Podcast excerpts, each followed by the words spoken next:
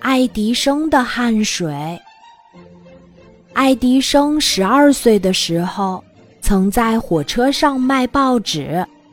他白天卖报，晚上回到家，就立刻奔向自己的小实验室。但他觉得这样实在太浪费时间了，毕竟他在卖报之余还有很多空闲时间。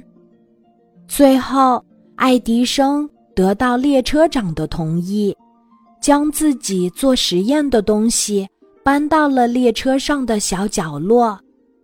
一卖完报，他就跑到角落里去做实验了。有一次。火车开动时，猛地一震，把白磷震倒了。磷一遇到空气，马上燃烧起来。大家都赶过来和爱迪生一起把火扑灭。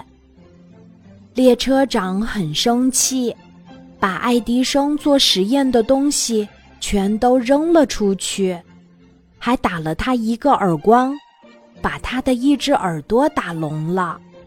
爱迪生并没有因此就放弃研究，他一直坚持做实验。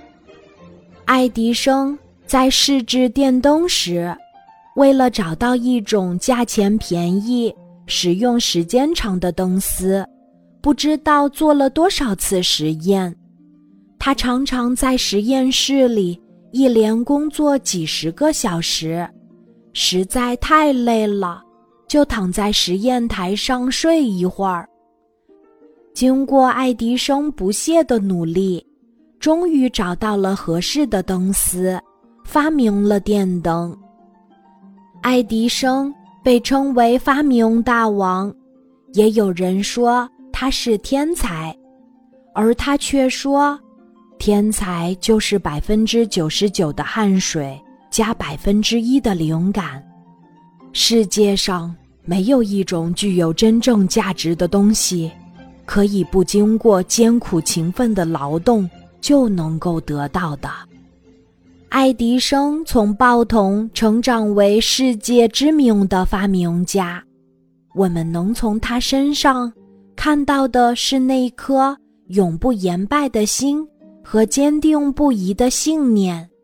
小朋友，无论在实现目标的过程中，遇到任何困难，我们要向爱迪生学习，不要轻易放弃哦。